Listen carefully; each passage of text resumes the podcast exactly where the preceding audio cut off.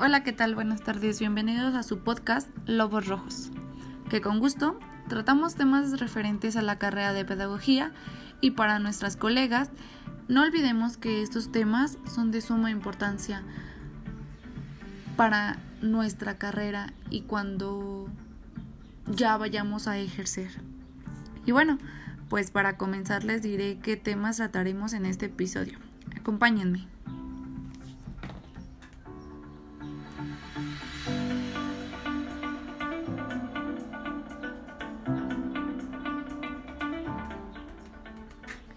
Y bueno, empecemos. En este episodio hablaremos sobre la educación, los docentes y algunos problemitas que tenemos dentro de la educación. Bueno, pues la educación eh, representa un proceso por medio del cual el ser humano adquiere distintas herramientas para su inserción en la sociedad y su realización personal. Y bueno, pues en este proceso intervienen distintas disciplinas con el propósito de facilitar su comprensión, su guía y estudio. Y bueno, Hernández 2003 nos dice que el proceso mediante el cual se ejerce una determinada influencia sobre la nueva generación, que bueno, es el propósito que concierne o no de inculcarle una serie de normas, valores y comportamientos que les permita a todos y cada uno de ellos, de sus miembros, realizar estos roles sociales para los cuales han sido formados individual y colectivamente. Bueno, pues sabemos que la educación eh, cumple distintas funciones dentro de la sociedad y bueno, entre ellas es conservar la cultura de grupos por medio de su transmisión de generación en generación y bueno pues integrar diferenciar a estos individuos eh, como parte del entorno social con características específicas y ofrecer a la economía el recurso humano clarificado para impulsar la producción. Bueno, y un tema que es la globalización, que bueno, por dar un ejemplo, eh, ha implicado reformas en la educación a nivel mundial. Y bueno, Lampert de 2003 nos señala que este ha sido un proceso desigual que ha traído pues divisiones y marginaciones tanto en los países industrializados como en, el, como en los subdesarrollados. Y bueno, que ha provocado que los valores morales, éticos y solidaridad sean sustituidos por un ciudadano consumidor.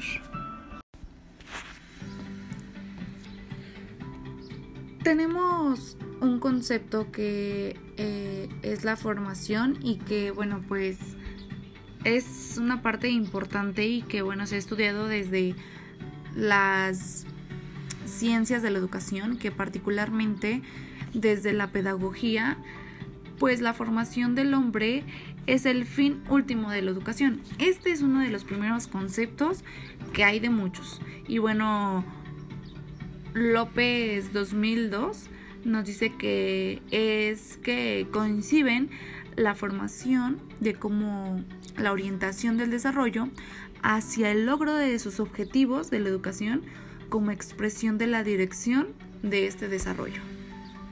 Y bueno, pues Invernon en 1998 identifica cinco modelos con base a estas reformas de intervención que promueven. Y bueno, pues estos son los modelos de formación orientada individualmente. Bueno, este se caracteriza por personalización del aprendizaje. El segundo es el modelo de observación evaluación y bueno, se centra en las observaciones realizadas por otra persona. En este caso, otro docente, asesor o supervisor.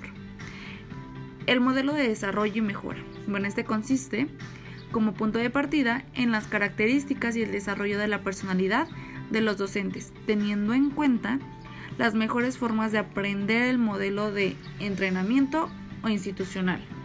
Y bueno, este modelo parte de que es formador o es el especialista en el que seleccionan los contenidos, las estrategias, las formas organizativas que necesita este docente para mejorar su desempeño.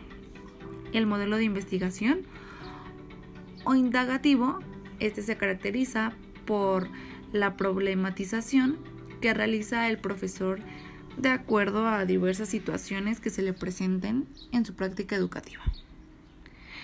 También es el concepto de evaluación.